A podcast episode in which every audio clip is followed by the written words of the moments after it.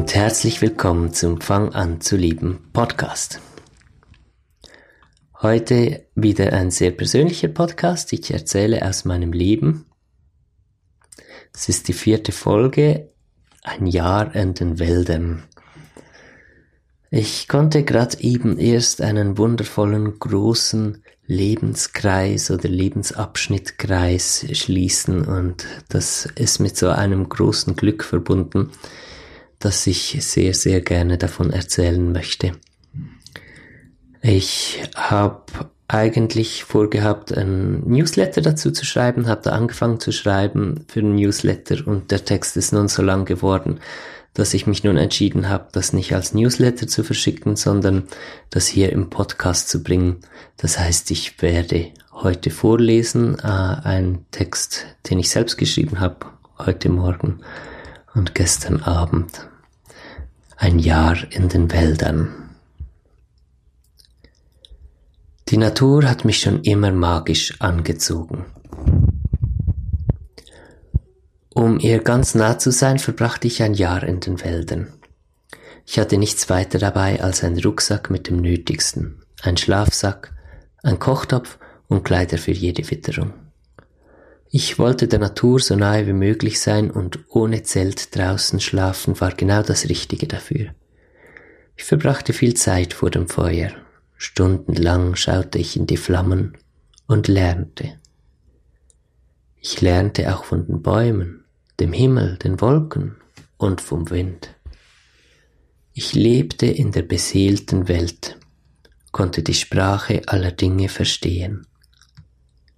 Diese Verbindung war echt. Ich wusste über das Wetter Bescheid ohne ein Handy mit entsprechenden Apps. Ich spürte die Anwesenheit von Tieren noch bevor sie zu sehen waren und ich konnte durch diese Art der Kommunikation, die ich in diesem Jahr lernte, viel Schönes erreichen. Als ich später im Tierheim arbeitete beispielsweise, weil ich die Sprache der Hunde verstand. Nur eine Sprache verstand ich nicht, es war die Sprache der Menschen. Ich konnte die Grausamkeit in ihrem Umgang mit der Natur und sich selbst nicht verstehen. Sie schienen mir blind und dumm. Die Welt hatte zwei Seiten. Eine, in der alles in Ordnung gewesen wäre, hätte sie nur den Raum gehabt, in Frieden zu existieren, und eine andere, in der irgendetwas extrem schief lief.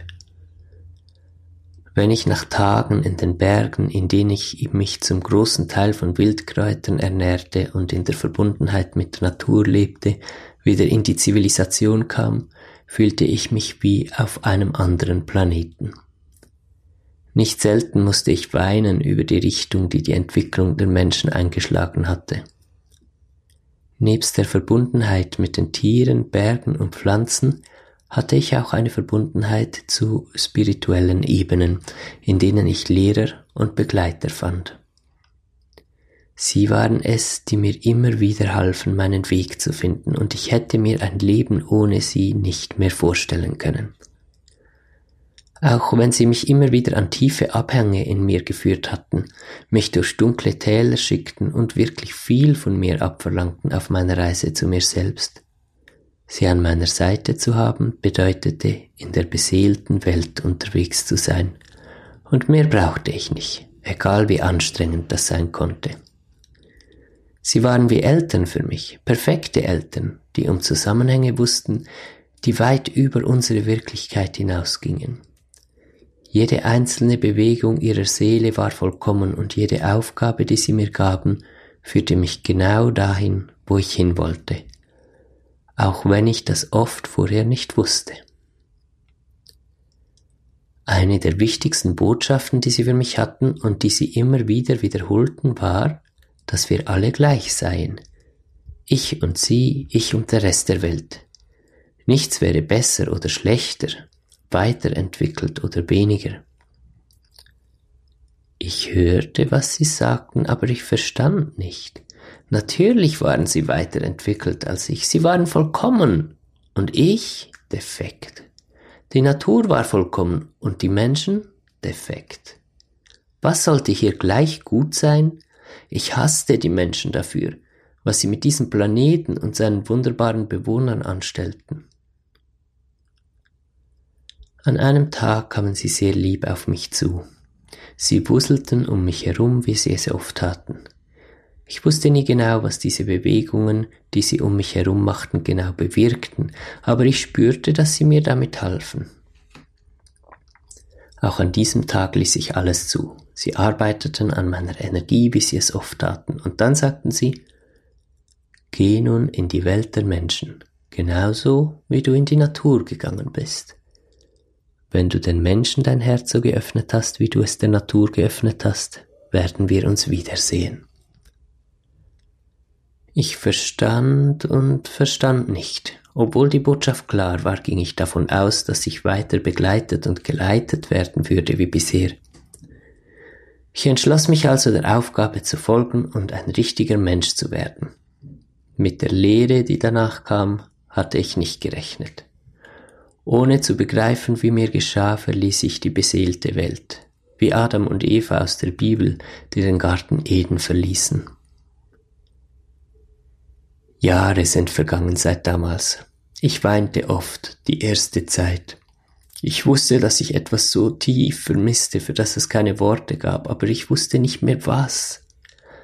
Wenn ich nachts den leeren Mond anschaute, leer, weil er nicht mehr zu mir sprach, selbst wenn er voll war, wenn ich mit der Hand über einen Baum streifte und mir sein Wesen nur vorstellen, es aber nicht spüren konnte, wenn ich den, in den Spiegel sah und nichts als eine Hülle erkennen konnte, das brach mir das Herz.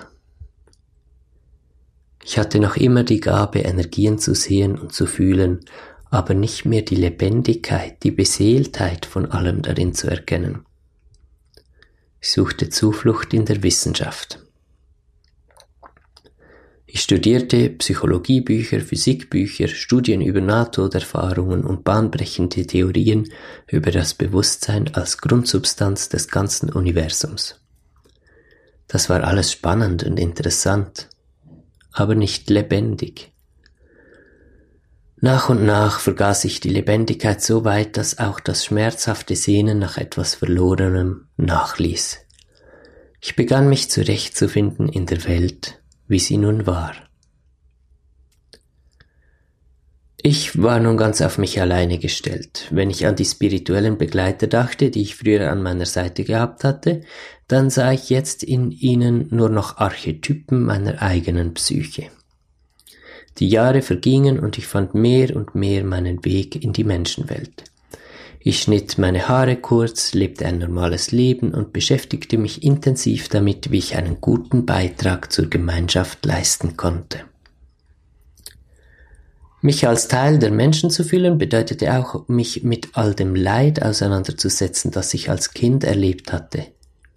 Der Hass und der Trauer über das, was mir erwachsene Menschen angetan hatten, stand zwischen mir und allen Menschen, mich inbegriffen. Ich war bereit, noch tiefer zu gehen in mir, weil ich erkannte, dass das mein Weg war. Nur wenn meine eigene Geschichte mit den Menschen heil wurde, konnte ich mein Herz mir und den Menschen gegenüber genauso öffnen, wie ich es in der Natur getan hatte.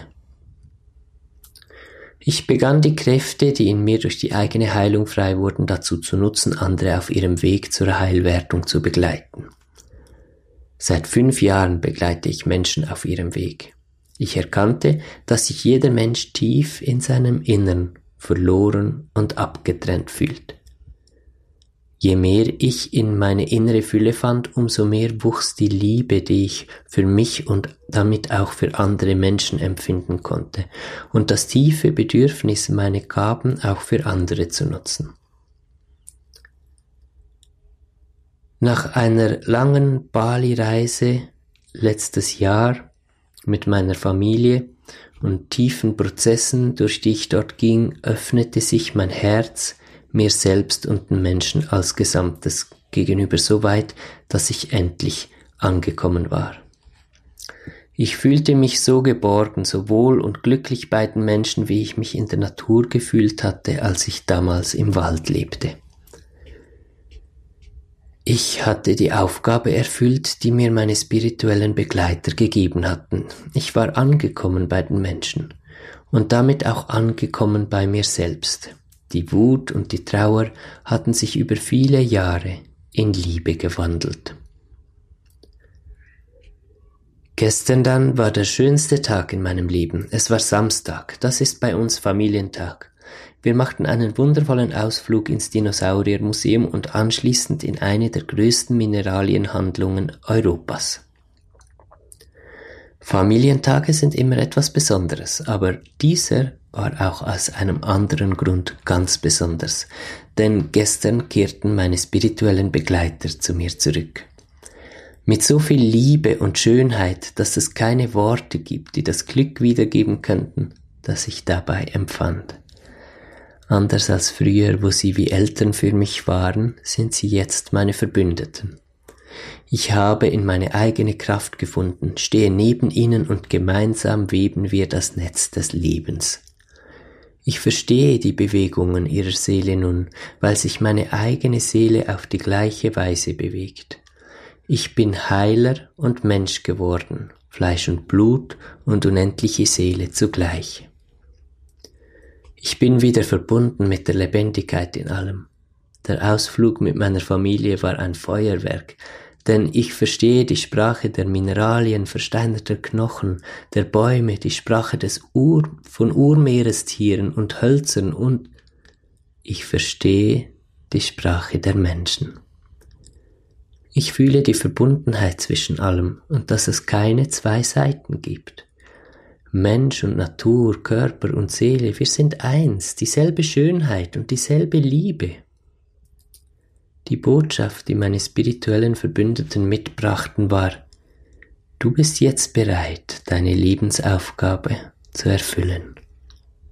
Ja, das bin ich und wie ich das bin. Was das für meine Arbeit als Heiler und Coach bedeutet, werde ich kommende Woche erleben gemeinsam mit den Menschen, mit denen ich zusammenarbeite. Ich freue mich auf euch.